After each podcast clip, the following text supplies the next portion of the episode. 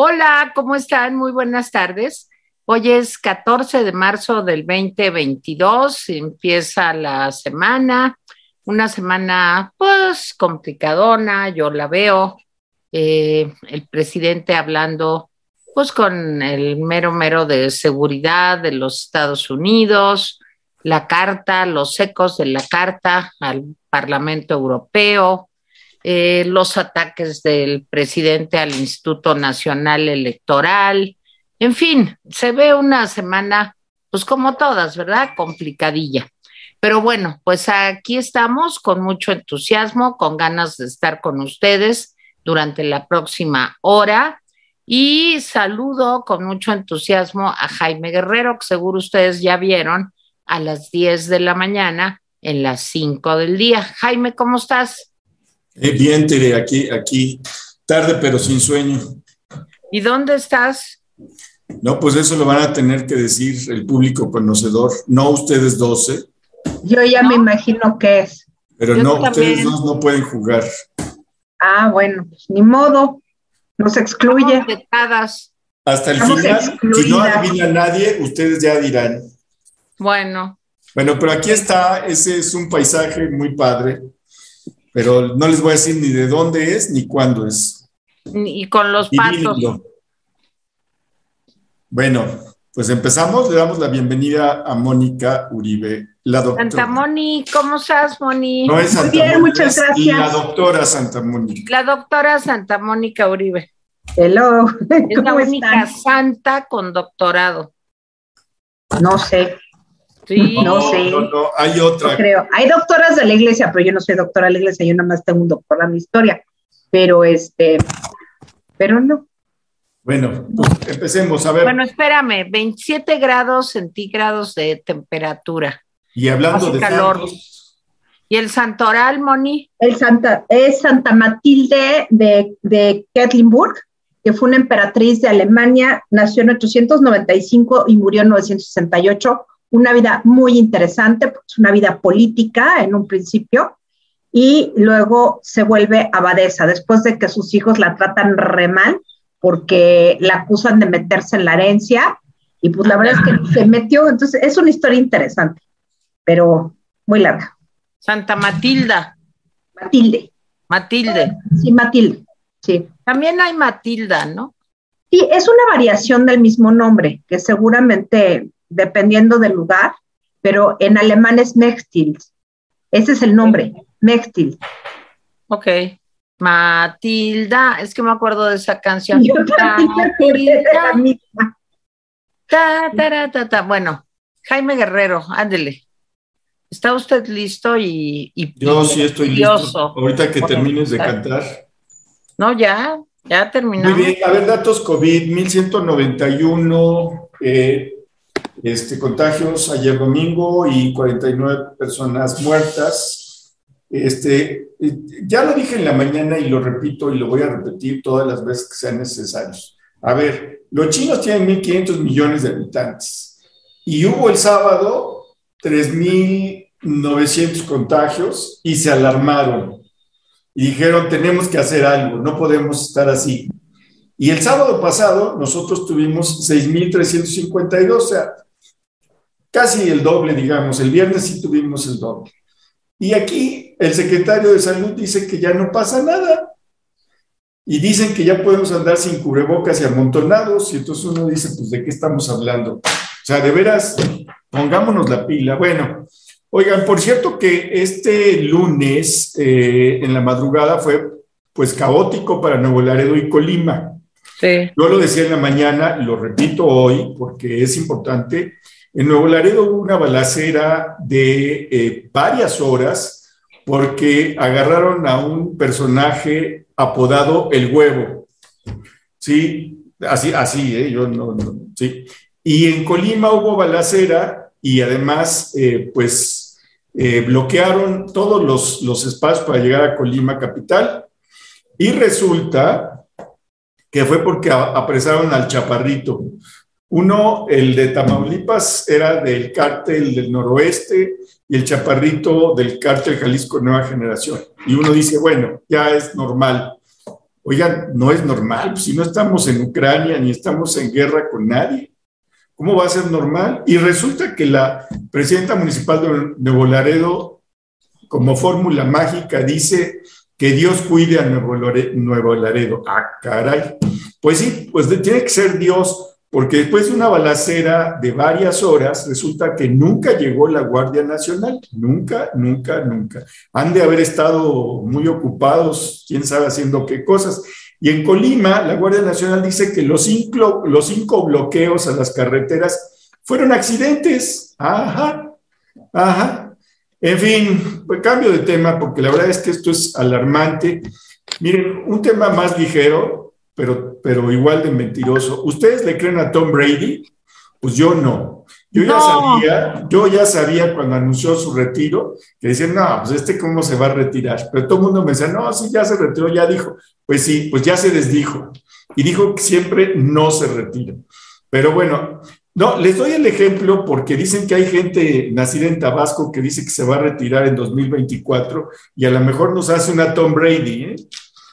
En fin, y bueno, ahora sí que como dice la película, el mundo se ha vuelto loco porque dice el secretario general de la ONU que eh, pues ellos están alarmados porque hay el peligro, después de décadas, de, un, de una confrontación nuclear, así como lo oye usted.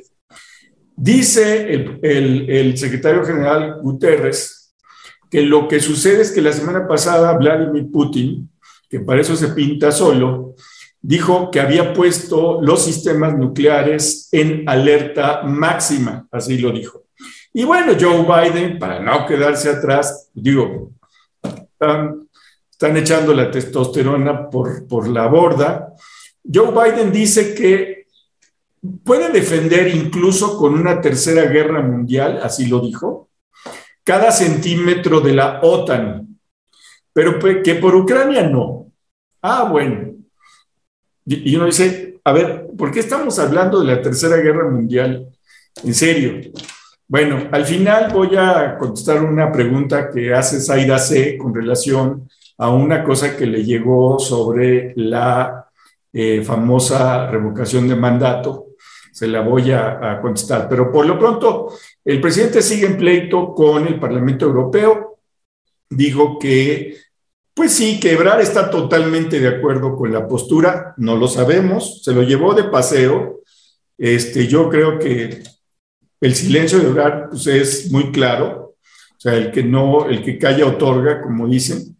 Y bueno, pues estuvo el presidente allá por el sur, estuvo con Ken Salazar, su amigo, ¿sí? Este, ahorita no sé cómo haya resultado la reunión con, el, eh, con Mallorcas, que es el secretario de Seguridad Interior de los Estados Unidos, y es un tipo pues menos suavecito que, que Ken Salazar.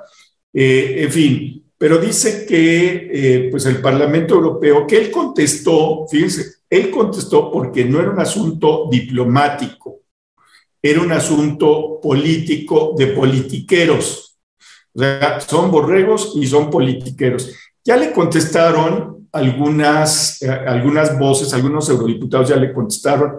Hay eh, una, una eurodiputada española que se llama Inmaculada, no me acuerdo su apellido, este, que dice que pues, la propia respuesta del presidente López pone, lo, lo perfila exactamente como lo que es, tiene toda la razón.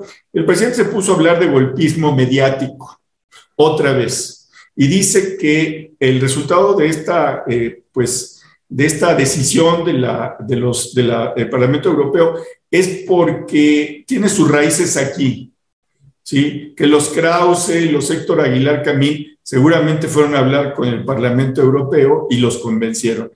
Bueno, el problema no, no son las, las tonterías que dice el presidente, el problema es la gente que le cree.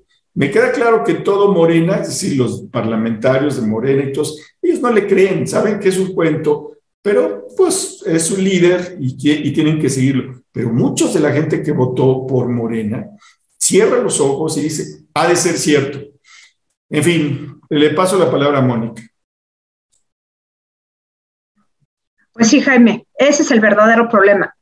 Quién le cree y por qué le cree a López Obrador. En este tema que se me hizo algo verdaderamente impresionante que un presidente se haya puesto al tú por tú con, los eurodiputados, no porque sean más o menos, es, es irrelevante, sino teniendo en consideración que hay varios tratados de acuerdos de cooperación de México con la Unión Europea, por lo tanto, por supuesto que los parlamentarios europeos tienen derecho a opinar sobre la situación de los periodistas en México.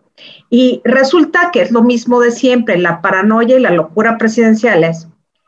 Finalmente, los malos son quienes le dicen, oiga, cheque qué es lo que está pasando en su país con los periodistas, no puede seguir siendo esta la situación. Y por supuesto, pues los malos son Krause, Aguilar Camín, Claudio X González, y bueno, los de siempre. No sale de ese discurso, pero a mí lo que me preocupa más que otra cosa es que diga que se trata de una cuestión de política interna y no una cuestión diplomática y que por enésima vez... La señora eh, finalmente, eh, pues deje al canciller sin autoridad técnica ni moral. Entonces, ¿quién le va a creer al canciller? O sea, ya olvídense de las expectativas de, Marcelo Ebrard este, para, para ser el sucesor de López Obrador. Eso ya es minuto. El problema es que cada día más se notan los enfrentamientos dentro del gabinete presidencial, quién tiene la oreja presidencial, quién no tiene la oreja presidencial, y resulta que es gravísimo ver que cada día más eh, los radicales dentro del círculo central, central y cercano del presidente eh, tienen más fuerza y tienen, digo, es ridículo, es inconcebible que el presidente de México haya llamado borregos a los eurodiputados. Es una transgresión a la diplomacia. uno no, como jefe de Estado, no se puede meter con los legisladores de un supraestado.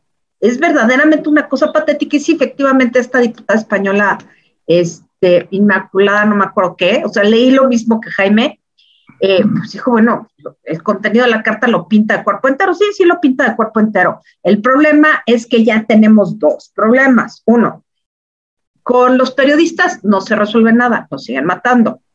Y dos, tenemos un pleito cortina de humo con, el, con la Unión Europea sin ninguna necesidad, pero con el Parlamento Europeo, pues en realidad es la Unión Europea, pues.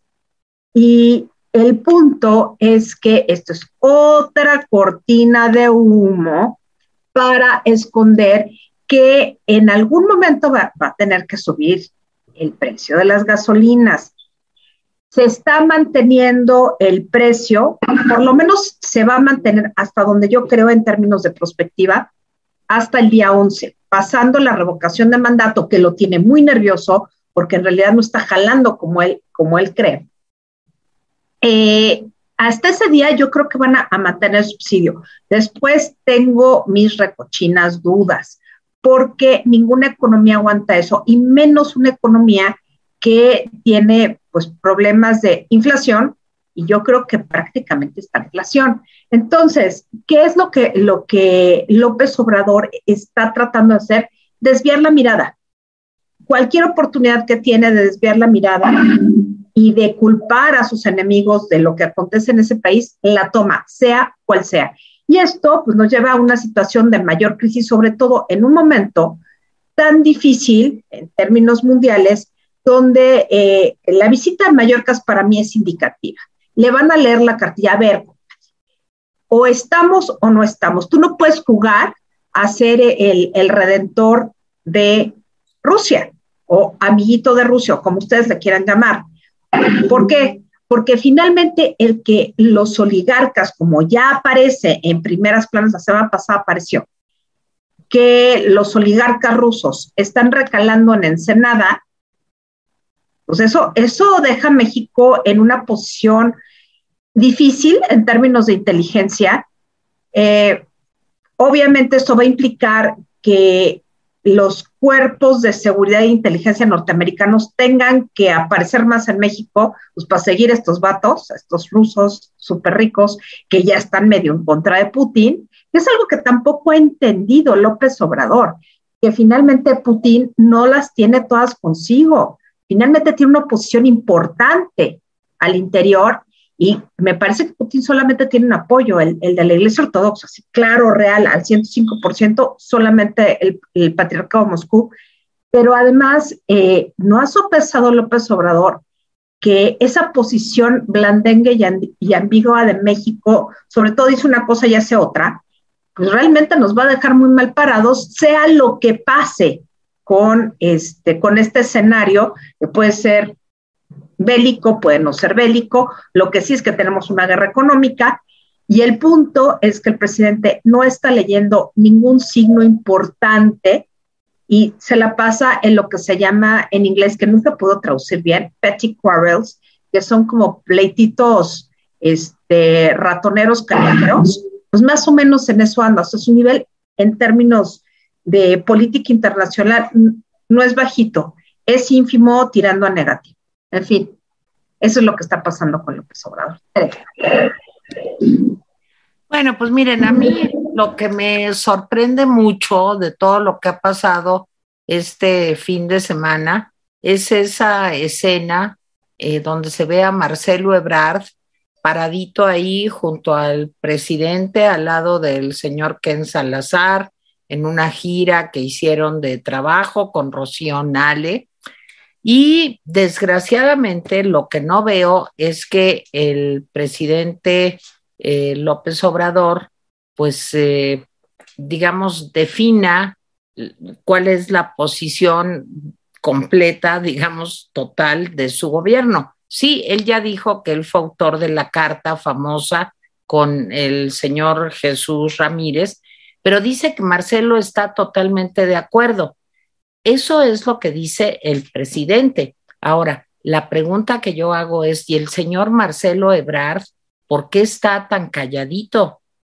¿De veras? Él está totalmente de acuerdo con la carta, esta carta tan multicomentada, eh, pues en todo el mundo, eh, de las agresiones, insultos, en fin, del presidente López Obrador. Yo no entiendo esto. Y el presidente hoy en la mañanera, pues dijo, tratando de disculpar a Ebrar, no sé si disculparlo o ah, sumarlo a su posición, pues que él estaba este, totalmente de acuerdo con la carta que él había escrito. Y de veras, ¿para qué tenemos entonces un secretario de Relaciones Exteriores? Dijo el presidente, bueno, es que yo puedo asumir la política exterior en un momento dado y puedo este, contestar y en fin. Sí, pero a mí me gustaría de veras que tuviera el valor el señor Ebrard, pues de, de veras contestar y decir que él estuvo de acuerdo, que le consultaron, que lo comentó con él el presidente y que está totalmente de acuerdo. En fin, este, el presidente cuida a Marcelo Ebrard, por si acaso, supongo, aunque su favorita pues es la señora Claudia Sheinbaum, como todos sabemos, pero el señor Ebrard pues guarda un silencio que a mí me parece bastante indigno.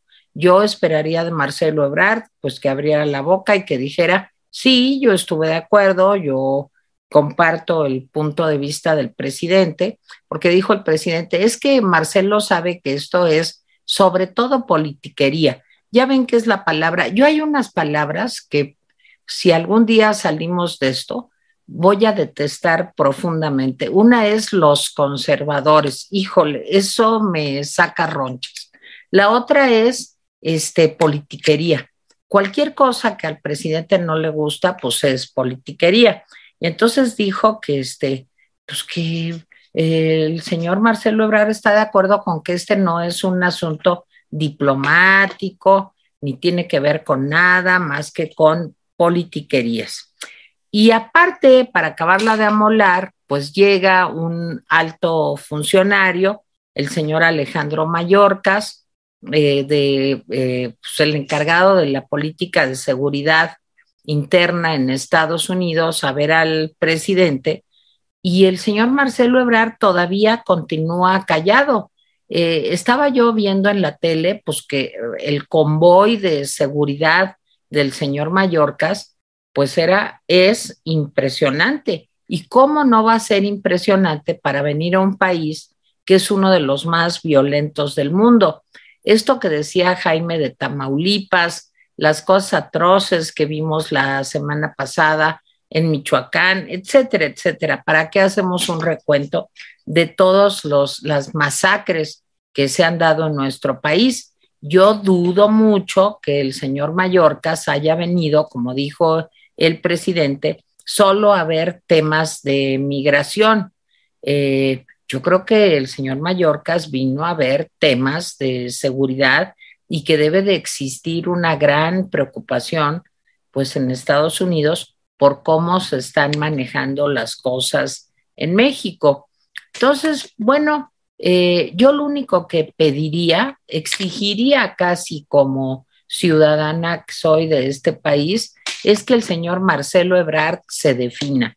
Yo quiero saber si realmente él apoya este tipo de comunicados o él se deslinda de este comunicado o cuál es su posición, porque me parece sumamente preocupante que el canciller de nuestro país pues permanezca calladito, que según él se ve más bonito, ante una carta pues que realmente es un desafío a la diplomacia, a la negociación, a la capacidad de entendimiento y que todavía no sabemos qué consecuencias va a traer esta actitud pues pendenciera, como la llamó Jaime la semana pasada, del presidente López Obrador. Luego me refiero a otros temas, Jaime. Bueno, este, pues miren, yo, yo la verdad les voy a decir, creo que la opinión de Brar es intrascendente, Tere. Te voy a decir por qué. Porque eh, entiendo que tú, pues, esperabas más, pero pues no. O sea, lo dije y lo repito. El silencio de Brar es ese. No renunció, no opinó, no mandó ningún, este, eh, pues, trascendido, nada. Entonces, pues, ¿para qué esperamos su respuesta? El, eh, Ebrard, como dice el presidente, está de acuerdo. Punto. ¿Por qué? Y calla, otorga. Miren, lo que sí me pareció interesante, hay varias cosas que me parecen interesantes. Les doy una noticia que bomba. Resulta que un juez ordenó la suspensión temporal al cargo de la alcaldesa de Cuauhtémoc, Sandra Cuevas, por este lío de que había secuestrado a tres policías que habían violado la ley. Entonces, miren, se está llevando muy pesado la gente del eh, gobierno de la Ciudad de México. Suspender en el cargo a la alcaldesa eh, es, un, es un paso fuerte. Y entonces yo me pregunto, ¿se vale suspender en el cargo al presidente de la República por todas las cosas que ha hecho? Es pregunta. ¿Sí? Más, nomás pregunto eso. y lo dejo ahí. Es una nota bomba eso, ¿eh? Ojo. A ver, este, México, Brasil y Argentina. En uno de sus delirios maravillosos, Alberto Fernández, que está tratando pues de ganar puntos en una muy difícil eh, gobernanza que tiene en Argentina y tratando de em, impulsar a Lula, pues le propuso al presidente de, México, este, la patria mayor, como la llamó el, dictador de, Cuba, que dice que es el hermano mayor, de, ah, el, hermano de la patria mayor, Dios. Bueno, este, entre, entre estas gentes te veas. Dice Alberto Fernández que proponía un bloque eh, México, Brasil y Argentina para, para, para, pues, para impulsar el desarrollo, la cultura, la política, etc. Pero miren, ahí les va. López Obrador Puede ser que de lengua me como un taco, pero no es tonto, porque sabe que formar parte de un bloque posteriecito, formal y bien firmado de un Brasil con Lula, una Argentina con Alberto Fernández, pues puede no gustarle a Estados Unidos. Entonces, pues, se la reviró, lo bateó, lo bateó y lo bateó bonito, debo, debo decir. Este, le dijo López Obrador, bueno, pues qué bueno, pero yo no comparto todo con mi amigo y querido hermano Alberto Fernández, porque yo lo que busco es la integración de todo el continente. Y agregó, desde América del Norte hasta Centroamérica, es decir, vámonos poniendo de acuerdo. Primero, América del Norte. El presidente sabe que pues puede echarse muchas broncas y puede hacerse muchas cosas, pero si se llega a tambalear el Tratado de Libre Comercio México, Canadá, Estados Unidos, entonces sí, si ustedes creen que ahora tenemos problemas, vamos a tener muchos, muchos más problemas. Entonces el presidente, pues no es menso, le dio las gracias al presidente de Argentina por su cursi carta, cursi, cursi, cursi, cursi carta, Sí, Alberto Fernández, una de las cosas es que los gobernantes siempre hacen cada cursilería. Yo recuerdo a López Portillo, bueno, bueno, bueno. Hasta eso les voy a decir que Carlos Salinas y Luis Echeverría, como eran unos desalmados, no eran tan cursis, afortunadamente. Y, y, Cedillo, como era parco, como él solo, pues tampoco, no se le daba. Pero de que hemos tenido presidentes cursis en el mundo, los hemos tenido, y Fernández está compitiendo reciamente.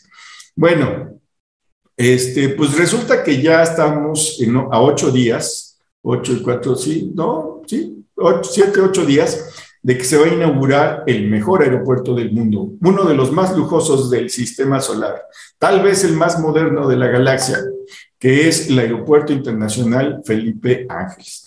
Han estado apareciendo unos comparativos en Twitter, véanlos, y el comparativo con datos, no sé de dónde sacaron los datos, pero son datos que se ven sólidos, pues dicen que pues ni es tan bueno ni es pues maravilloso. Eh, hubo una rodada el sábado, el domingo, sí creo que el sábado, ah, no, el domingo, y resulta que fueron muchos ciclistas y fueron muchas personas, y hay comentarios malos, más malos que buenos de la visita, pues de que, padre que se va a inaugurar, pero pues este, que está muy lejos, que se, uno pierde tiempo, etcétera, etcétera, etcétera. Y bueno, este, ya eh, casi para terminar les diré que eh, eh, pues de nuevo volvió a impugnar al INE porque dice que está contra la democracia. Así, pum. Entonces se está perfilando claramente el golpe, ¿sí?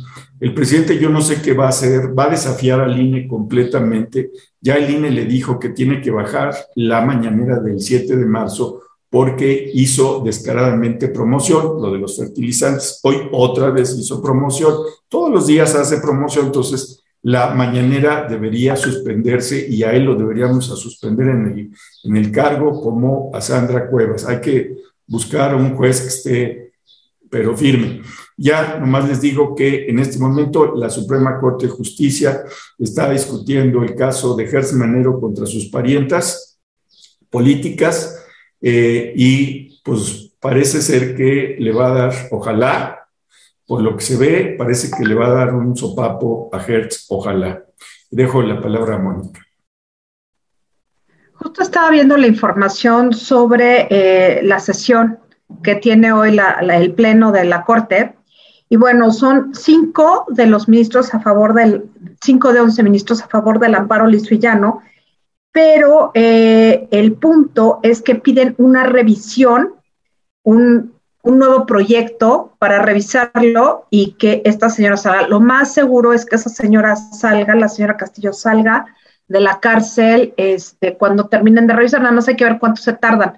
Esto es lo, que tengo entendido, ya saben que yo no soy abogada, y estos vericuetos de que sean paros directos, indirectos, y, este, y estas cosas, pues yo la verdad no le hago. Pero el punto en términos políticos es que si, si la señora no sale, sería como estar agachando la cabeza al Ejecutivo. Esperemos que le pongan un alto a Gertz Manero, porque este, porque es un peligro en donde está. Y la verdad es que está utilizando las instituciones del Estado para sus vendetas personales y eso son nuestros impuestos. Aparte de todo, son nuestros impuestos, Jaime, ¿qué querías decir? Sí, rápidamente. El, el, proyecto de sentencia lo presentó el ministro Laines Pérez Lainez y decía que le daba el amparo para que se repusiera el procedimiento. Significa que pues, todavía se va a reponer el procedimiento, la defensa va a entrar, pero el amparo liso y ya no es, ya no se va a reponer. O sea, simplemente la amparamos y que se, y que se vaya a su Salga. Pero son 5 de 11 del amparo liso y llano, entonces no tiene la mayoría. Lo más seguro Vamos, a, ver. qué pasa. mañana lo comentamos, pero este, el punto es que tiene implicaciones políticas importantes, porque si la señora sale, es casi como simbólico, es un golpe para el presidente. Es un golpe durísimo, porque le están diciendo a Gertz, a ver, Gertz, ¿sabes qué? No puedes estar utilizando al Estado para hacer lo que se te dé la gana, porque esto lo perdiste como ciudadano. En realidad tú reabriste este juicio que como ciudadano te mandaron a volar por improcedente y porque no hay pruebas en contra de las dos señoras. Digo, la viejita no, tantos años.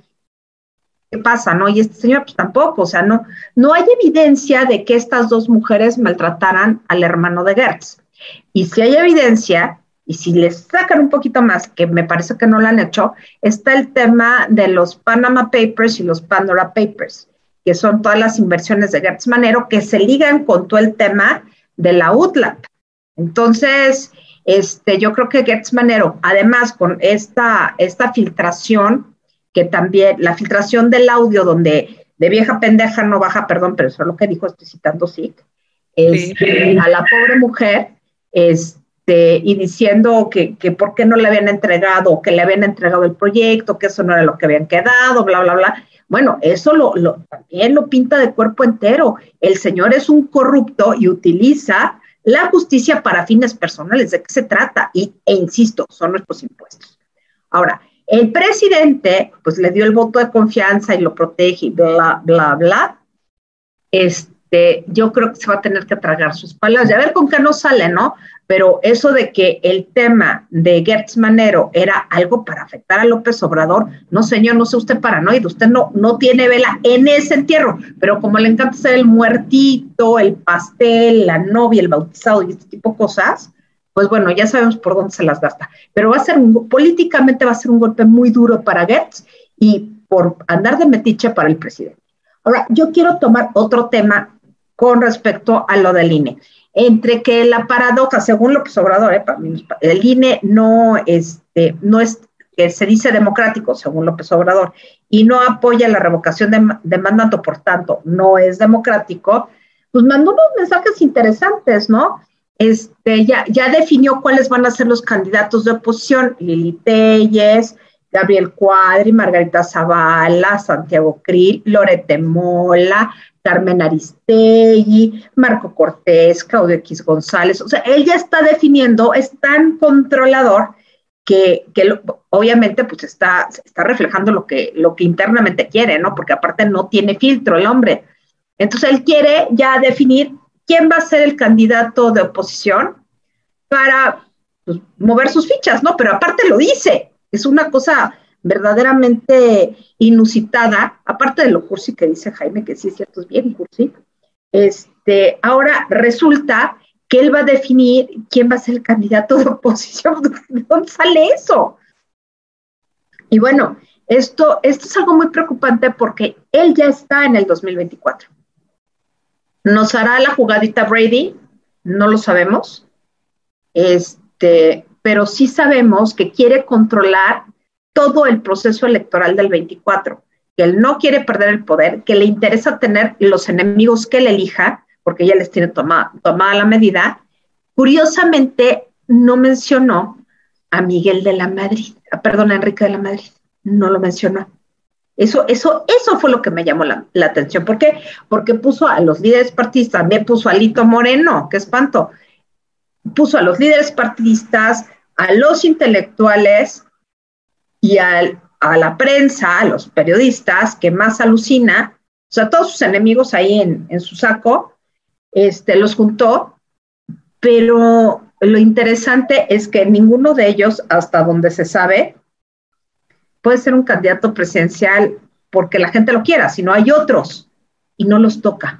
Entonces, sí, este mensaje hay que leerlo entre líneas y bueno, vamos a ver qué pasa. A mí de veras me llama mucho la atención este, la posición de, de borreguito, corderito manso de, de, de Brad, porque sí, efectivamente, a lo mejor ya está jugando a ser el sustituto de Sheinbaum y por eso calla boca, pero aún así, Ebrard tiene un problema muy fuerte. A Ebrard hay que decirle qué hacer.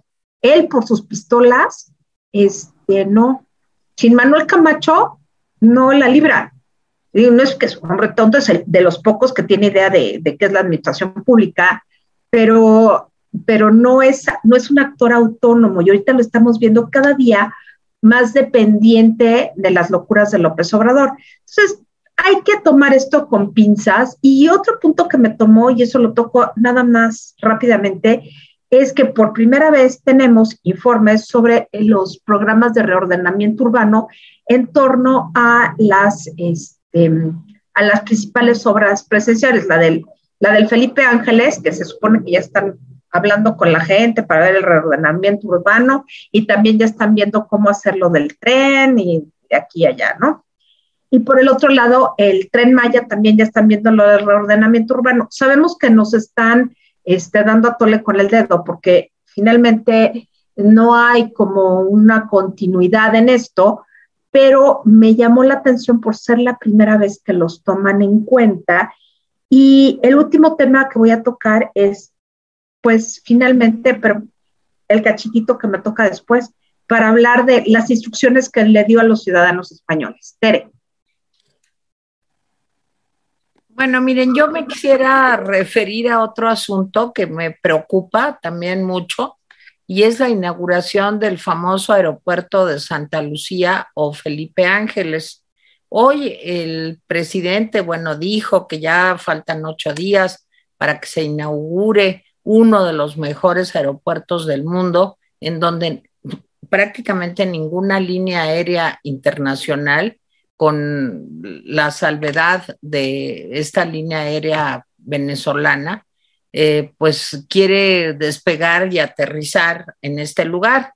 Aparte, ayer abrió el aeropuerto para que fueran ciclistas a ver las modernas instalaciones y dijo que es una obra magna, que se acabó en dos años, que se ahorraron como 100 mil millones de pesos, que es una obra de gran calidad que hicieron los militares, claro, o sea, los mejores arquitectos del mundo, dijo el presidente, y que los ingenieros militares pues están cumpliendo y que van a entregar esta gran obra al pueblo de México. Y aparte, la maniobra que están haciendo es decir que el aeropuerto Benito Juárez, pues que ya está saturado, lo cual es cierto, pero la están haciendo como más de jamón, pues justo para obligar a las eh, aerolíneas internacionales a que vuelen desde el aeropuerto Felipe Ángeles. Miren, a mí lo que me da mucho miedo de todo esto son los niveles de seguridad de ese lugar independientemente de que hagas cuatro horas para poder llegar ahí. Eh, digo, no hay vías de comunicación como fueron anunciadas que permitan, pues de una manera rápida, eficiente, llegar al aeropuerto, tomar un taxi o un Uber, regresar a ir a México a otro destino o hacer un enlace con el aeropuerto Benito Juárez. Creo que va a ser un cuello de botella espantoso, pero les digo, a mí hay algo que me preocupa más que todo eso, la falta de planeación, eh, pues, en fin, creo que la, eh, pues, eh, no sé cómo llamarlo, codería, la pichicatería con la que fue hecho este aeropuerto con tal de cumplir con los deseos del presidente, pero por encima de todo eso podría ser horrible, tener un gusto espantoso, tener a los eh, del chavo del ocho y a los luchadores en los baños. Eso es lo de menos, hacer su museo de los mamuts, eh, la torre es horrenda, en fin, eso es lo de menos, son frivolidades. A mí lo que me da mucho miedo es que de verdad sea un aeropuerto seguro. Acuérdense que México fue degradado en su calidad de servicios aeroportuarios aquí en la Ciudad de México. Y esa degradación no se corrigió, o sea, seguimos estando por debajo de los límites, digamos, aceptables para la navegación. Y me da mucho miedo, pues que obligados por las circunstancias, y si tenemos necesidad de salir de México por trabajo o por lo que usted quiera, este, tengamos que utilizar un aeropuerto que pudiera poner en riesgo la vida de muchas personas. Claro, eso no se va a decir ni se va a saber hasta que, ojalá me equivoque y toco madero, madera, pues haya un accidente. Pero sí me parece que estamos en un momento con ese aeropuerto, pues de enorme preocupación para la seguridad de todos los viajeros de México. Además, de que es un aeropuerto chiquito, que no es el hub que se había planeado para que México fuera realmente un punto de encuentro, salida y despegue, pues de una gran cantidad de vuelos internacionales, que estamos viviendo un momento especialmente difícil para el turismo, por el COVID, por el post-COVID, por la situación económica, por la estanflación, por lo que ustedes quieran. Entonces, eh, sin duda, eh, pues esta mala planificación que ha tenido el aeropuerto Felipe Ángeles, pues se va a traducir en problemas. Y eso es lo que me preocupa mucho, pues por la vida de muchos mexicanos o personas que vienen o van de otros países, pues que a lo mejor no se están cubriendo los estándares de seguridad pues que debería de tener este nuevo aeropuerto. Y por último, me quiero referir a lo del INE. Miren, el presidente tiene algo muy claro. Él no quiere este INE para el 2024. Él quiere otro INE que esté a modo y haga lo que haga el INE, y ya lo hemos dicho muchas veces aquí mismo en el programa, si se hace la revocación, si no se hace, si dice que hay que quitar todos los espectaculares y la propaganda que el presidente y sus secuaces han montado en buena parte de todo el país para promover la revocación de mandato, si hace una investigación para ver de dónde salieron esos recursos y se comprueba que son recursos públicos que ha usado el presidente para su promoción personal, todo bueno o malo va a acabar en que el INE no sirve que son unos conservadores, o sea, ya la retaíla de sandeces, pues que dice el presidente, y esto liga, o lo ligo yo, pues con todo lo que está burlándose de los candidatos de la oposición. Eh, yo creo que sus favoritos son Loret y Aristegui, Lili Telles no canta mal las rancheras, Claudio X González, y además culpó porque dijo que todo esto que se está viviendo, pues es algo que armó, imagínense nomás, son Pinky y Cerebro, Héctor Aguilar Camín y Enrique Krause. Entonces, el presidente tiene muy bien definidos sus enemigos, tiene sus favoritos para hacer, pues, pomada, digamos, a la oposición y creo que de lo importante que es el terrible tema de la inseguridad en México, lo que está pasando en Nuevo Laredo, lo que está pasando en todo el país, no dice absolutamente nada. Nos distrae con el aeropuerto, nos distrae con los eh, posibles candidatos de la oposición, nos distrae diciendo que la obra magna que se va a inaugurar el 21 de marzo, este, habla de eh, todos los programas que se han hecho, de que se han triplicado las remesas, como si fuera un logro de él, de que va a ir a Centroamérica, de que se va a echar el viaje a Cuba, donde va recibido pues como lo que es, eh, será recibido como lo que es un héroe de la dictadura cubana.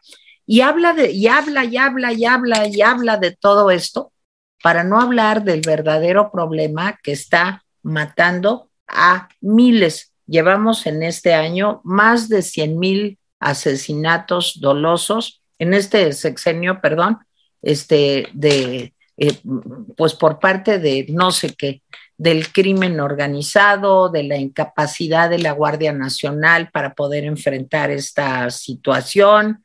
Eh, y eh, pues creo que realmente estamos en un problema terrible por la impunidad que existe en México. Creo que ese es el problema número uno y no veo que se haga absolutamente nada para resolverlo, más que hablar de otros temas, que es a lo que se dedica el presidente. Jaime. Bueno, tiene razón. Eh, miren, esto de los candidatos de oposición, ni mencionarlos. Hay temas que no menciono que son tan abiertamente cortinas de humo que la verdad es que me da flojera. Pero a ver, Mallorca se está y el presidente están hablando, según oficialmente se ha difundido, de dos temas. De migración, por supuesto, que es el tema que más le interesa a Biden en este momento, y de seguridad fronteriza. Llega Mallorca en un mal día. ¿Por qué llega en un mal día? Porque en los tiroteos de Nuevo Laredo resulta que balearon al consulado de los Estados Unidos. No pasó nada, no pasó a mayores, pero balearon al consulado de los Estados Unidos. Tuvieron que cerrar dos puentes internacionales y el consulado decidió cerrar hoy este, pues todos los trámites oficiales, hasta donde no sé si los reabrieron después, pero pues si te balean tu consulado y llega a Mallorca y dice, oye, vamos a hablar de seguridad fronteriza, pues es un mal día para, para López para hablar de ese tema. Eh, en fin, y bueno, pues parece que Dios no está protegiendo a Nuevo Laredo como quería la presidenta municipal, pero tampoco la Guardia Nacional. Por último, me voy a referir a un tema que me consulta Zaida, le mandaron un pequeño video con cuatro escenarios eh, sobre la revocación. Los dos primeros escenarios son escenarios de baja votación, más o menos con 11 millones de votos, en los que pues, no hay problema, porque ante la baja votación eh, resulta que el, eh, eh, pues el presidente gana y entonces no pasa nada. El presidente se queda hasta 2024. Y los otros dos escenarios son de alta votación. ¿sí? En uno de los de alta votación gana el presidente y se queda. En el otro de alta votación, ¿sí? Gana el presidente y se queda. Y entonces todos los que dijimos que no vamos a ir a la revocación nos arrepentimos terriblemente por no haber ido. ¿sí? Y bueno, en el segundo escenario de alta votación, resulta que nos arrepentimos de nuestra decisión y sí vamos a votar y entonces lo sacamos. Bueno, para empezar, los dos escenarios altos me parecen imposibles. Les voy a decir por qué me parecen imposibles. Porque en la elección de, 2000, de 2021, que fue una elección para diputados, una elección con publicidad, una elección con, eh, con 8 o 9 partidos, no, 10 partidos haciendo campaña y con 150 mil casillas, ojo, ojo, más o menos hubo 42 millones de votantes. ¿Sí? Conste que hubo todo eso. En este caso de la revocación, en lugar de 155 mil casillas, va a haber alrededor de 55 mil casillas una tercera parte de las casillas que debían instalarse porque Hacienda no dio la ampliación presupuestal. Entonces, la tercera parte de casillas, primer dato. Segundo dato, este no, aquí no se juega nada, nada absolutamente. El presidente no juega nada. ¿Qué es lo que juega? Nada. Nomás a gastarse el dinero. Entonces, esto eh, Primero, segundo, no hay tradición en este país. Eh, me parece que ya lo había dicho alguna vez Mónica. No hay tradición en este país de ir a una revocación, porque es un invento sacado de la manga de un conejo, que, de, una chistera que en lugar de conejo dio revocación. Es un, es un truco del presidente para hacer propaganda, solamente. Podríamos hacer una revocación, pero no debía aplicarse en este sexenio, porque en este sexenio los mexicanos que votaron por López Obrador lo contrataron para, seis, años, no para jugárnosla en tres. Entonces, Los mexicanos no tenemos tradición de, revocación. Además, como ha dicho Teresa 20 veces, ¿cómo está eso de que el presidente quiere la revocación? Pues no, no quiere la revocación, quiere la propaganda. No hay campañas, a diferencia de la elección del, del 2021, no hay campañas, nadie está haciendo campaña. Los únicos que están haciendo campaña son los, los, propios morenistas que ponen estos espectaculares. Sí, son muchos espectaculares para gastarse el dinero, pero son muy pocos espectaculares para, para, para impresionar a la gente. No hay interés en la gente de ir a votar. Sí, van a ir acarreados y los van a impulsar y les van a decir, no lo dudo. Pero para empezar, no vamos a tener eh, una votación alta el 10 de abril. No la vamos a tener. ¿sí? Y la posibilidad de que gane eh, eh, el, el, que se vaya al observador no existe. Y no existe simplemente porque del otro lado nadie está haciendo campaña. Bueno, frena, pero frena creo que anda desaparecida. Entonces, no hay interés, lo único es un gasto. Entonces, estamos jugando con, de los cuatro escenarios, estamos jugando con dos escenarios fantasiosos, ¿sí? No va a haber 38 millones, 40 millones de votos. No los va a haber. No hay escenario alto. Así de simple. No va a haber no hay casillas, no hay campañas, no hay interés, no hay tradición. Ya, con eso termino mi participación y le paso la palabra a Mónica.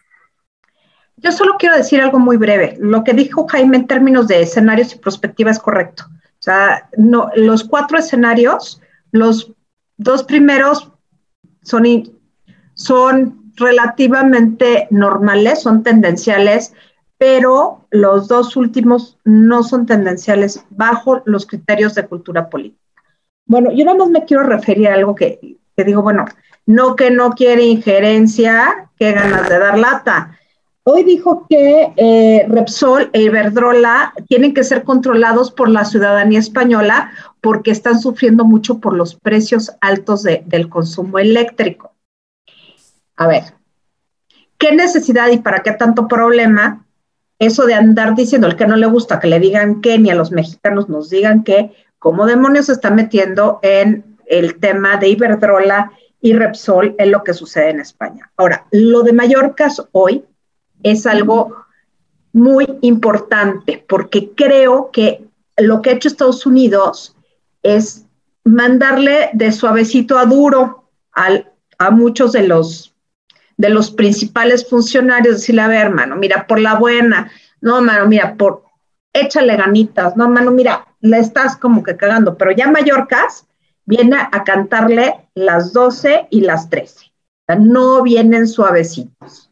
Entonces, creo que en este momento sería conveniente para el país que Mallorca se ponga muy, muy duro y le diga a López Obrador, ¿sabes qué? O le bajas o le bajas ya discursivamente esto ya es ridículo, este, o te atienes a las consecuencias. Claro, que a él le encantará decir que se tiene que atener a las consecuencias porque abona su discurso de martirio, pero creo que no están jugando con chiquitas en este momento en Estados Unidos y creo que sí, le, sí vienen a darle un gran manotazo. E, eso de que eh, un consulado sea baleado y ese mismo día venga Mallorcas, bueno, ya no sé si es coincidencia del destino, qué demonios, pero el punto es que sí es algo que a los norteamericanos les molesta muchísimo. Y ya con esto termino. Muchas gracias. Bueno, yo, yo nomás quiero comentar lo que decía Jaime al abrir el programa.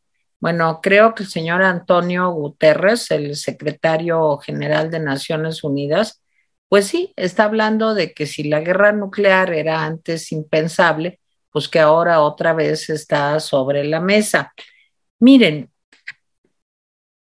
creo que sí es en este momento algo muy difícil de predecir qué va a pasar con esta guerra entre Rusia y Ucrania.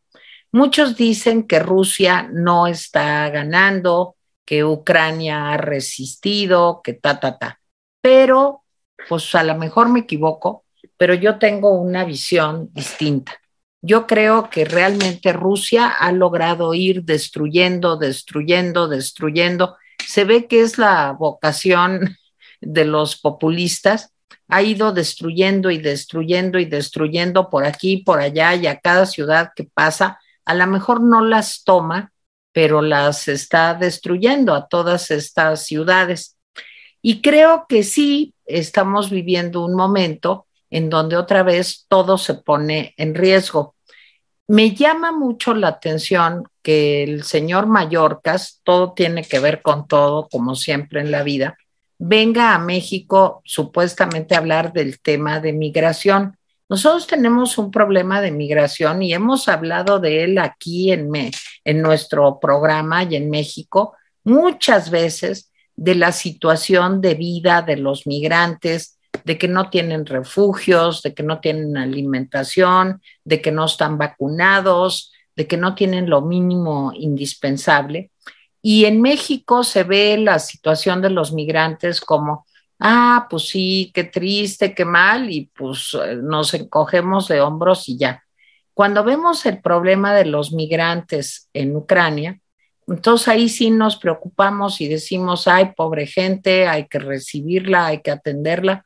Pues miren, unos salen de una guerra, digamos, en una fase aguda del conflicto, y otros salen de sus países por una guerra crónica, por un problema crónico, crónico degenerativo. Vamos a decir que Centroamérica, Haití, muchos países del África subsahariana viven una crisis por un problema crónico degenerativo y en Europa se está viviendo una crisis terrible por un problema agudo pero yo creo que sí deberíamos de cambiar nuestras coordenadas como seres humanos y entender que un migrante es un migrante independientemente del color de su piel, de su religión o de por qué está emigrando.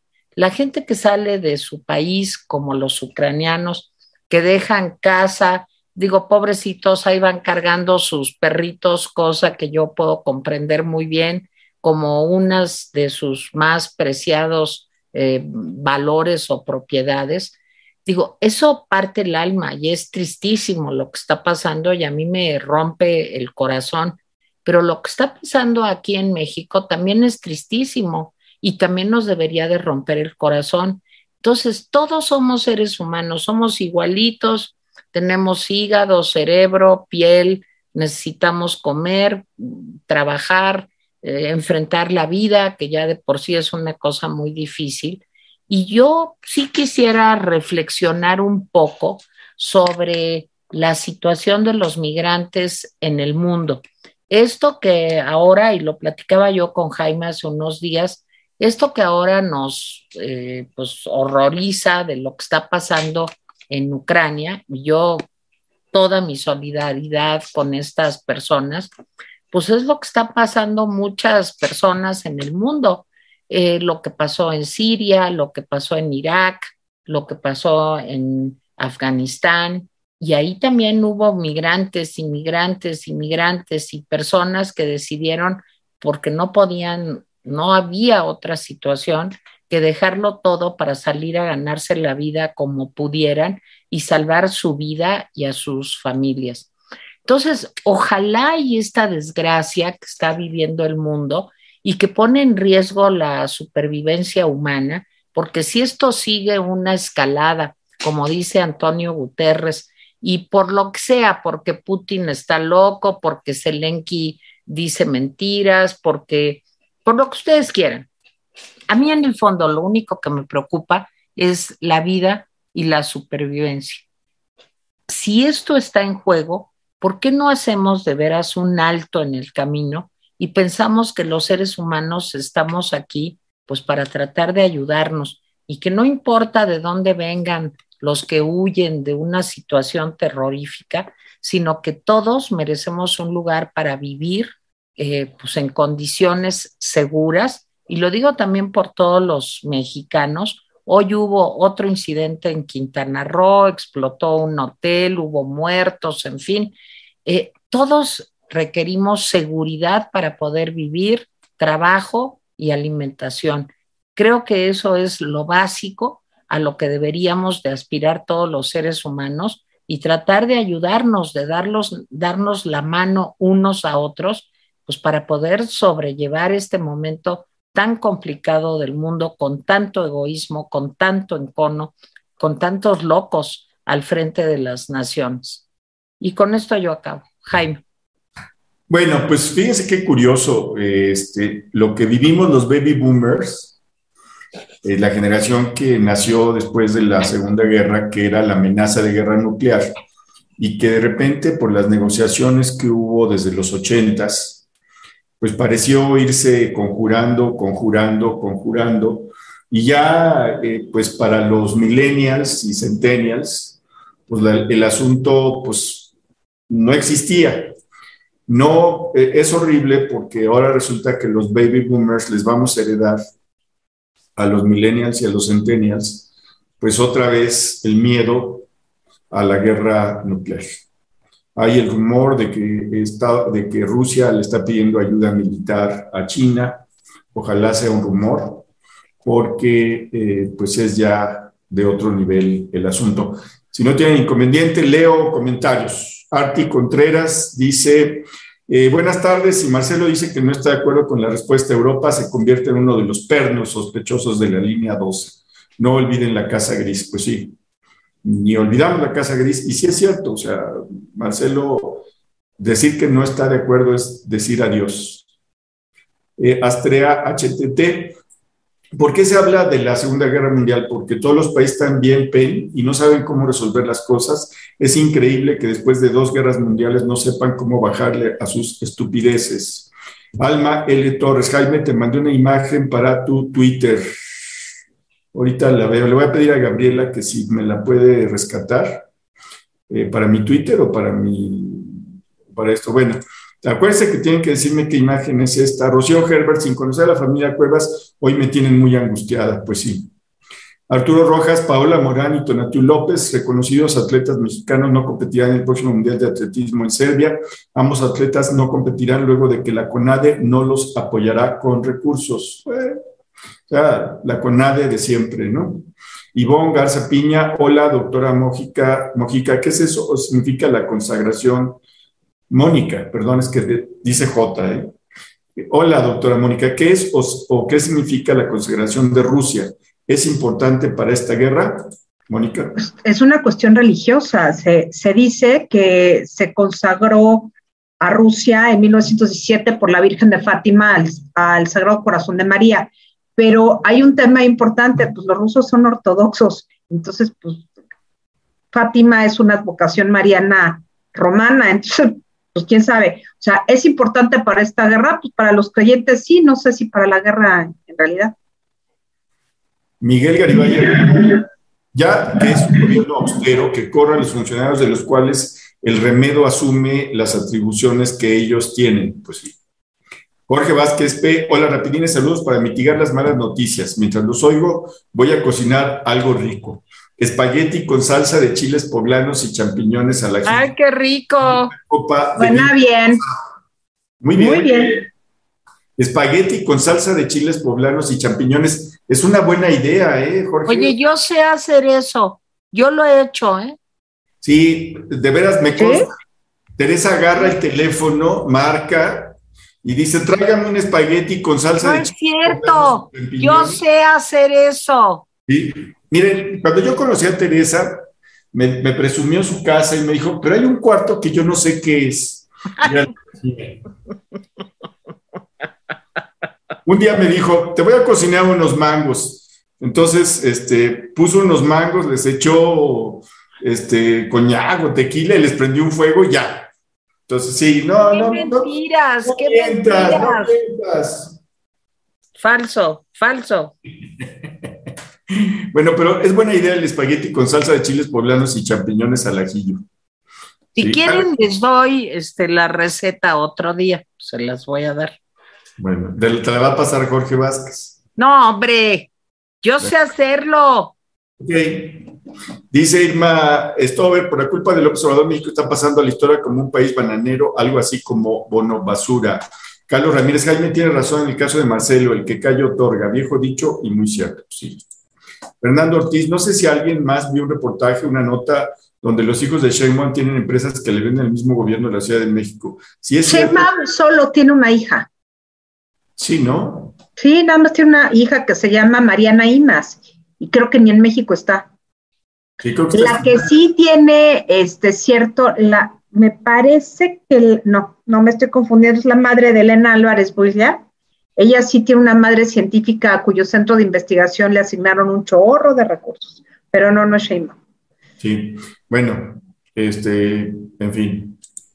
Eh, Sergio Salas, buenas tardes, comunidad de Rapidines. A propósito de seguridad, la selección de fútbol de Estados Unidos le pidió a la Femex Foot, Femex Foot, o sea, la Federación Mexicana de Fútbol, seguridad especial por su visita a este país. Pues sí. Angélica Ramos Méndez, ¿el fondo de Jaime son los canales de Iztapalapa? No.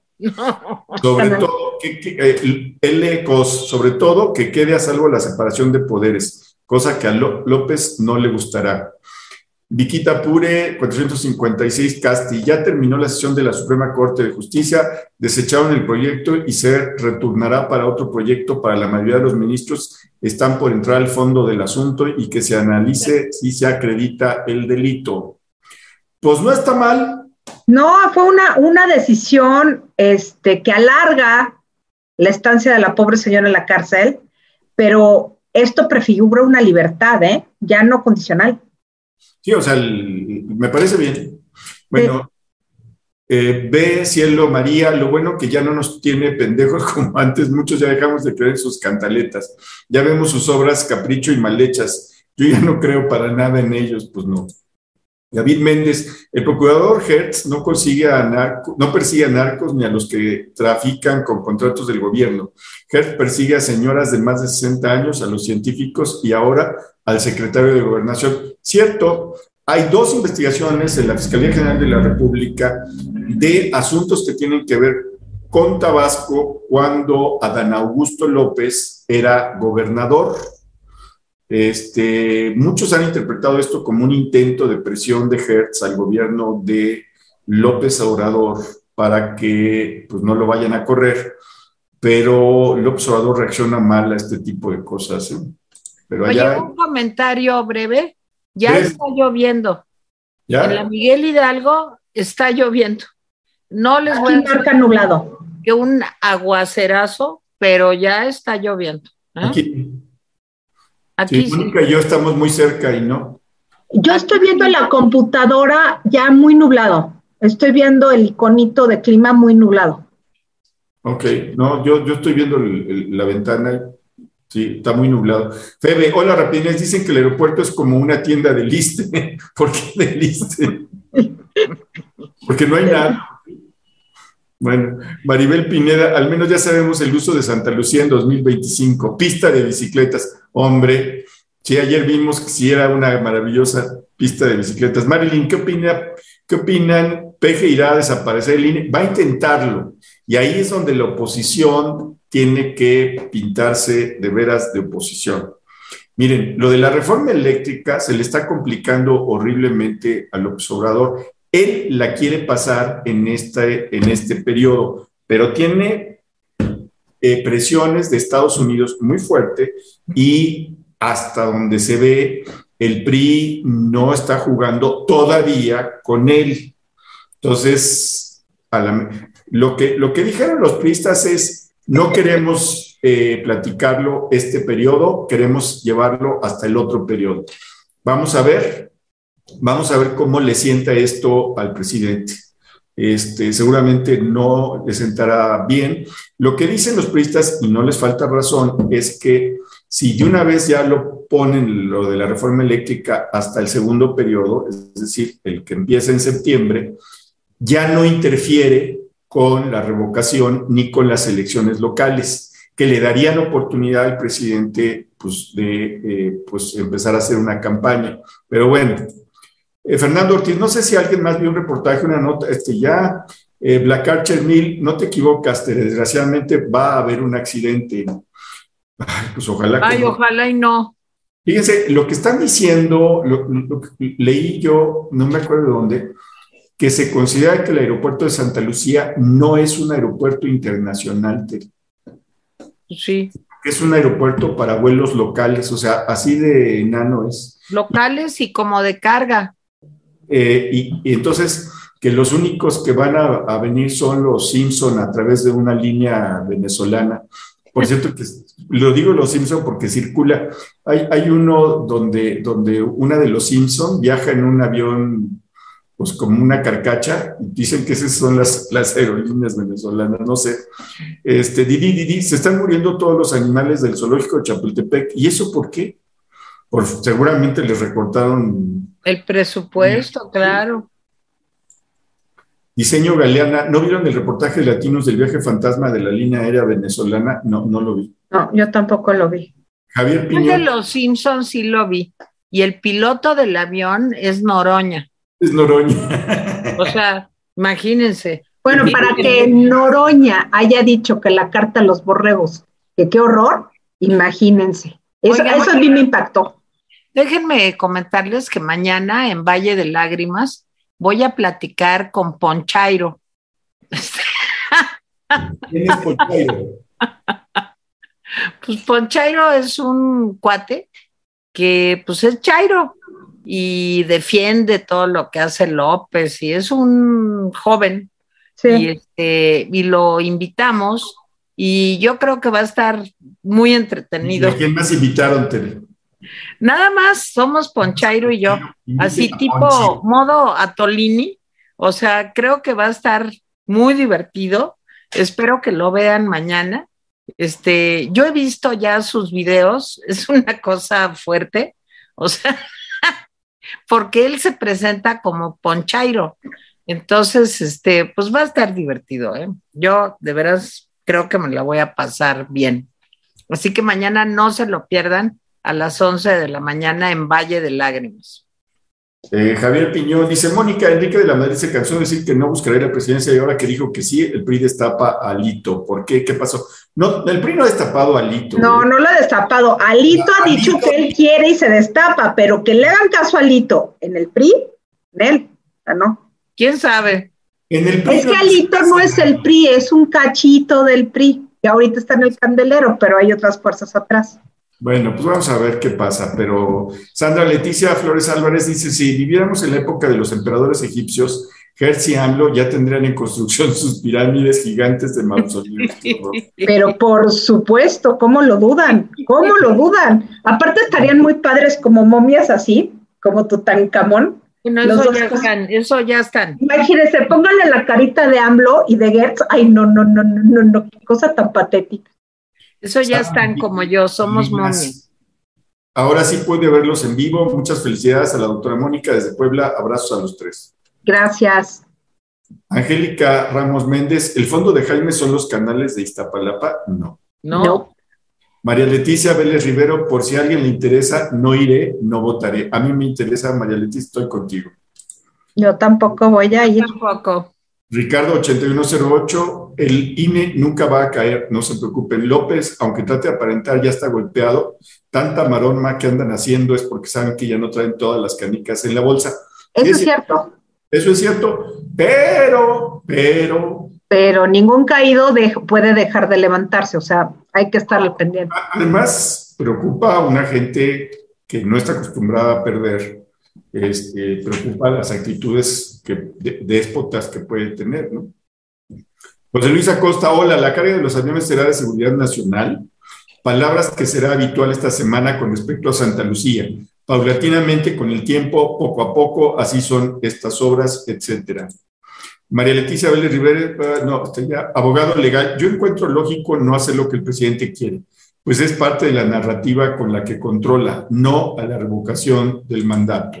Arturo Rojas, eh, ¿vieron este flyer que donde dice, ¿quieres que sigan las vacunas gratuitas? Sí, sí lo vi, es un horror. Lo vi y es una trampa. Nunca. A ver, cuéntenme, yo no lo vi. A ver, espérame, antes, antes de decir, en este país nunca las vacunas han costado. Ni han sido condicionadas por partido ni por nada. Son parte del Estado a todos los niños que les ponían vacunas, no importaba que sus papás estuvieran en el Seguro Social o el ISTE, uno llevaba a su escuincle y le ponían la vacuna gratuita. O en la escuela, a mí me tocaron vacunas en la escuela, llegaban a vacunar a la escuela. Sí, y ahora sí te contestamos, Hay un flyer que dice, ¿quieres que sigan las vacunas gratuitas? Entonces quieres que sigan, así dice. Ay, Dios mío. Tal cual. lo, lo puso, es más, lo puso Kenia. Lo puso Kenia en su Twitter diciendo ilegal. Pues sí, sí es ilegal eso. Y si Frank 89, la diferencia es que ahora Rusia tiene la ventaja militar sobre Estados Unidos que una guerra nuclear duraría algo así como 30 minutos. No, pues duraría como 200 años. O no, pero no tiene ventaja militar. No, no tiene, no tiene ventaja militar. Rusia no. La tecnología es mucho más obsoleta. No sé, pero no duraría. Los chinos no. Los chinos sí tienen armamento muy moderno. Pero Rusia, Rusia como Rusia. No. Alma Torres dice, bueno, ¿desde cuándo me salieron tan progringas? No, no sabemos si tienen que, lo que sí sabemos es que no durarían 30 minutos las consecuencias, durarían 200, 300 años. O más. O más. Empezando por la contaminación. exacto. O sea, sería espantoso, porque seguimos... Es que el hecho de que el presidente diga que si tocan un centímetro de la OTAN podría haber una tercera guerra mundial y que el otro que Putin diga que ya están todos listas las armas nucleares. No dice, están locos todos. Sí. Sí, pleito de masculinidad es ridículo, pero peligrosísimo. Alma L. Torres, oigan, en vez del ganso de oro deberían dar el penacho porque Brose ya entregó ese premio. No sabía. Bueno, podemos dar el penacho de oro. El penacho de oro, Luigi Moon. Estamos en una situación como en la Segunda Guerra, donde Estados Unidos arrinconó a Japón y estos atacaron. Si no le dan salida a Putin, la cosa se puede complicar. Eso es cierto, estratégicamente es cierto. Putin tiene que encontrar una salida para, más bien, encontrar un esquema para bajarle a Putin toda su loquencia, porque él tiene este, mucha oposición interna. Oigan, pero Estados Unidos no acorraló a Japón. Estados Unidos acorraló a los países del eje y fue Japón el que hizo lo de Pearl Harbor y eso fue lo que detonó que, Estados Unidos entrara en la guerra. Si no pasa lo de Pearl Harbor, no entra Estados no entra la guerra, en ¿no? guerra. Estaban ahí modositos. Pues viendo, sí. viendo. Estaba en Francia e Inglaterra. Francia la descontaron y Inglaterra se casó. La, bueno, y todos los demás, pues que ocuparon. Pues todos, todos estaban inmovilizados, desde Polonia hasta Holanda y los dos neutrales, Portugal y España. Mamá Mora, imaginemos que hubiera una, una OTAN, pero de Rusia, y ese OTAN invita a México y México flirtea con la idea. A ver, a ver, a ver, a ver, a ver. Espérame, espérame, déjame terminar. ¿Creen que reaccionaría mejor que Rusia con Ucrania? ¿En serio? Ya se hizo. El pacto de Varsovia era una OTAN soviética, nada más que hubieron a bien, a bien desaparecer la Unión Soviética. Ahora, la OTAN no estaba jugando nada hasta que Putin salió con su embajada, ¿sí? Ahora, yo creo que sí, Rusia debe tener un espacio de neutralidad militar junto a sus fronteras. Eso me parece que es correcto. Lo que no es correcto es que si los ucranianos quieren ser parte de la Unión Europea, pues es su bronca.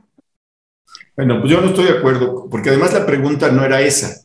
La pregunta es si, si el pacto de Varsovia hubiera incluido a México y México flirteara con la idea. A ver, nomás una cosa México ya eh, votó en la ONU contra la invasión.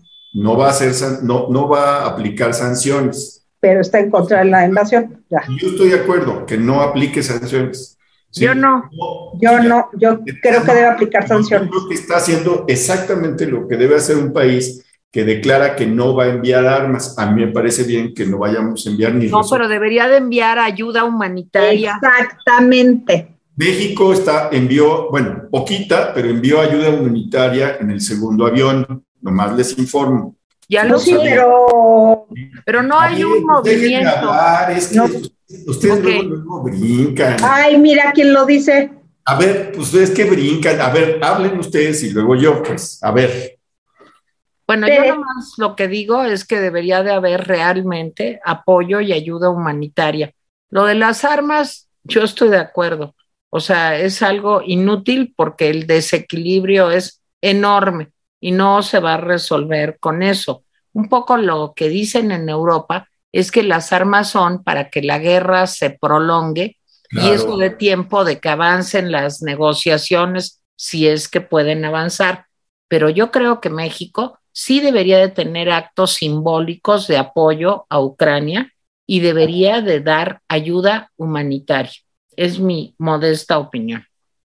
Yo coincido básicamente con Tere, pero creo que sí debe haber algún tipo de sanción económica a Rusia. Ahora, armas mexicanas que les vamos a mandar rifles Mendoza, pues ni que estuviéramos en la guerra civil, por favor. Entonces, eso no opera. Lo que sí debería operar es la ayuda humanitaria. Bueno, todos deberíamos mandar ayuda humanitaria a Haití, por ejemplo. También, también. A Somalia. sí. También.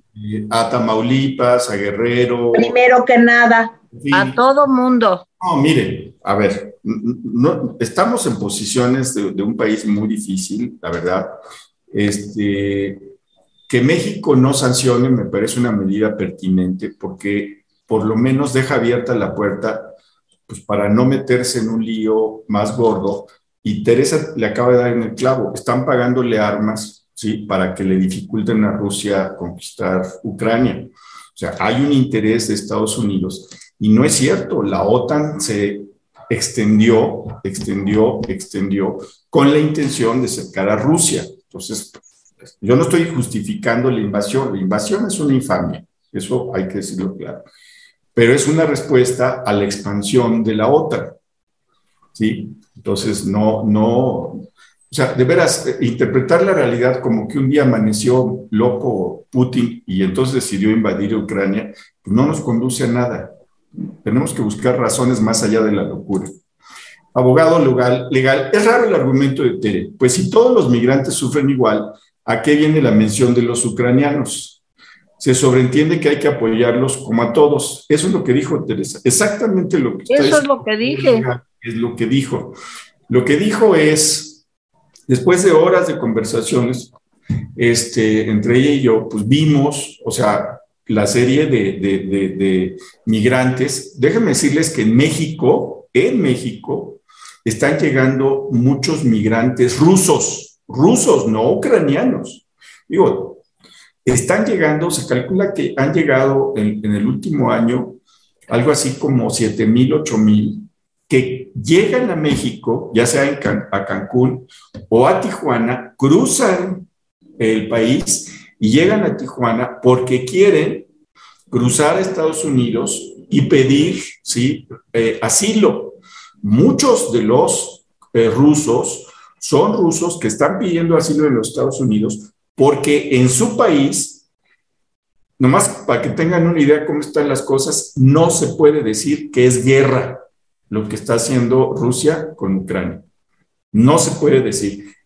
Quien diga que es el ruso que diga, estamos en guerra con Ucrania, corre el riesgo de que sea juzgado y condenado a 15 años. ¿Sí? Así, de, así se las gasta ese señor Putin. ¿Sí? Dice que es una operación militar especial. Ándale. ¿Cómo ven? Es como nuestro peje, pero con armas nucleares. Entonces, Oye, nomás sí. Di, acaba. No, acaba, acaba. Entonces, lo que sí creo es que esos migrantes rusos, pues déjenme decirles, han dejado todo atrás, ¿eh? Todo, ¿sí? O sea, si tuvieron casa, la dejaron. Este, los ucranianos igual, los pobres eh, habitantes de Somalia que han perdido todo por los bombardeos norteamericanos igual. O sea, los afganos que están saliendo porque están encima los talibanes, ¿sí? En fin, o sea, lo que dice la ACNUR, que es la parte de las Naciones Unidas para los Refugiados, lo que dice es, nunca habíamos tenido tal cantidad de seres humanos que están buscando una vida mejor o tan solo no morir. Y lo que dijo Teresa es, tenemos que cambiar las reglas del juego. Fíjese lo que dijo.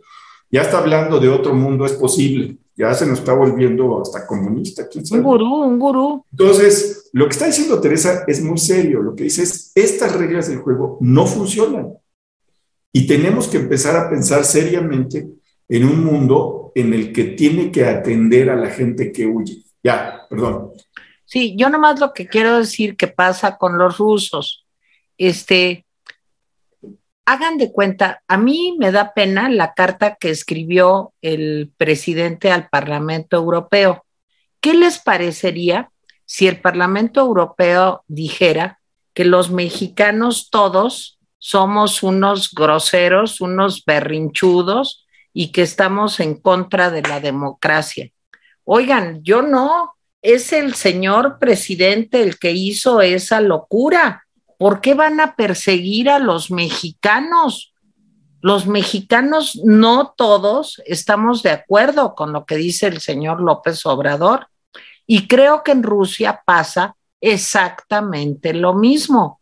Hay muchísimos rusos que están en contra de lo que está haciendo Putin.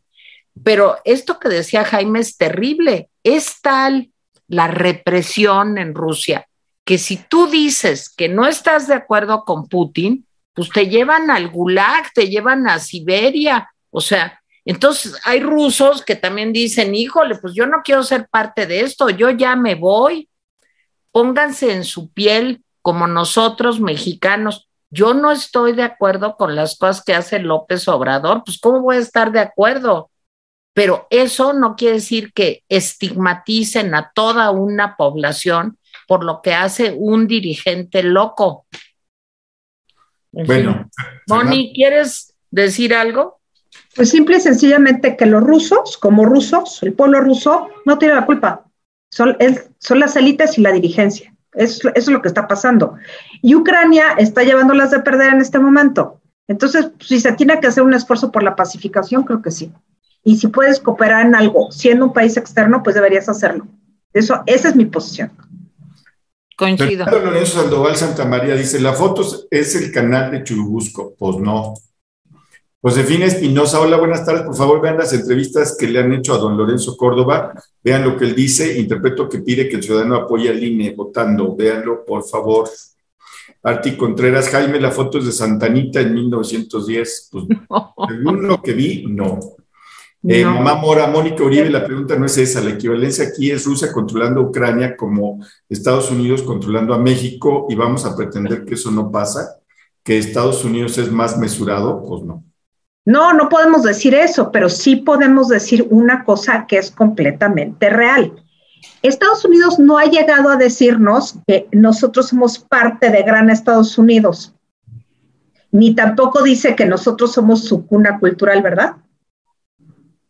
Y que, nos, y que tenemos que asumirnos como parte de. O sea, hay un ah. discurso cultural que es completamente distinto, no, no, no es asimilable. En términos geoestratégicos, sí.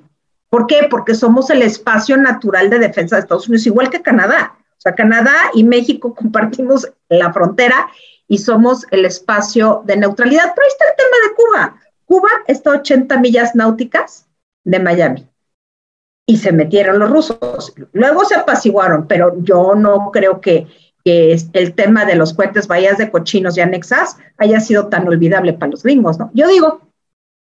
Bueno, a ver, no quién es. ¿Qué, lugar es Tere y Mónica? Según yo, es el canal de la Viga a la altura de Candelaria de los Patos. No, es Hong Kong.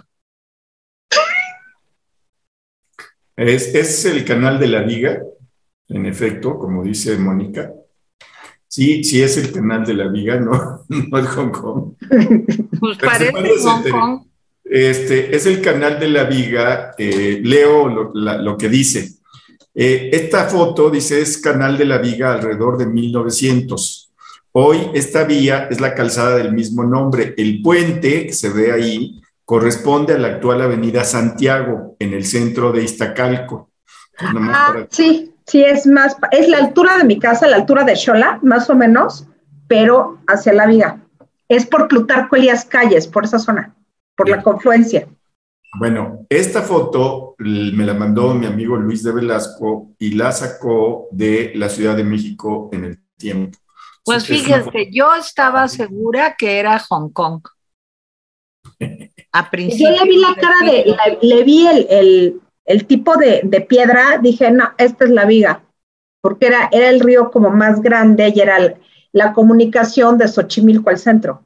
Así es. Justo en esa época. No, Sí, pues sí. qué leídos son. Yo creía que era Hong Kong. No, no, porque. No, No, bueno, en fin, pues es ese. Yo le doy las gracias a Mónica, le doy las gracias a Tere y ojalá que no tengan que vivir los millennials y centennials con el asunto de eh, pues la amenaza de una guerra nuclear. ni tampoco la generación X, ¿eh? que, ni la Y. Por favor. No, pues nadie de los que Pues estamos nadie. vivos, de los que estamos vivos, ojalá y nadie. Nadie, Bueno, efectivamente. Acuérdense que a las nueve de la noche vamos a estar en Échate un rapidín nocturno. En Otro apasionante capítulo. Otro apasionante capítulo. Oigan, acuérdense de suscribirse. Oigan, acuérdense de recomendarnos. Oigan, queremos llegar a los 100 mil. Ahí vamos. Pónganle like, pónganle like. Pónganle like, por favor, y no sean codos. Apóyennos, porque esto del periodismo independiente está padre, ¿eh? O sea, está padre. O sea, sí se necesitan arrestos para hacerlo. Oigan, gracias. Moni. Bueno, Gracias a ustedes.